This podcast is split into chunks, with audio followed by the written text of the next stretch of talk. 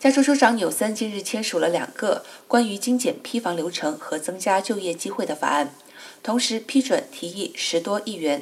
作为第二轮加州住房加速器经费，用于为加州居民建造两千七百五十五个新的住房。加州参议会议长 Tony Atkins 表示，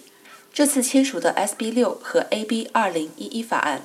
能有效地为各阶层创造房屋。这两项法案将精简监管流程，并确保建筑工人们能够得到公平的薪资待遇。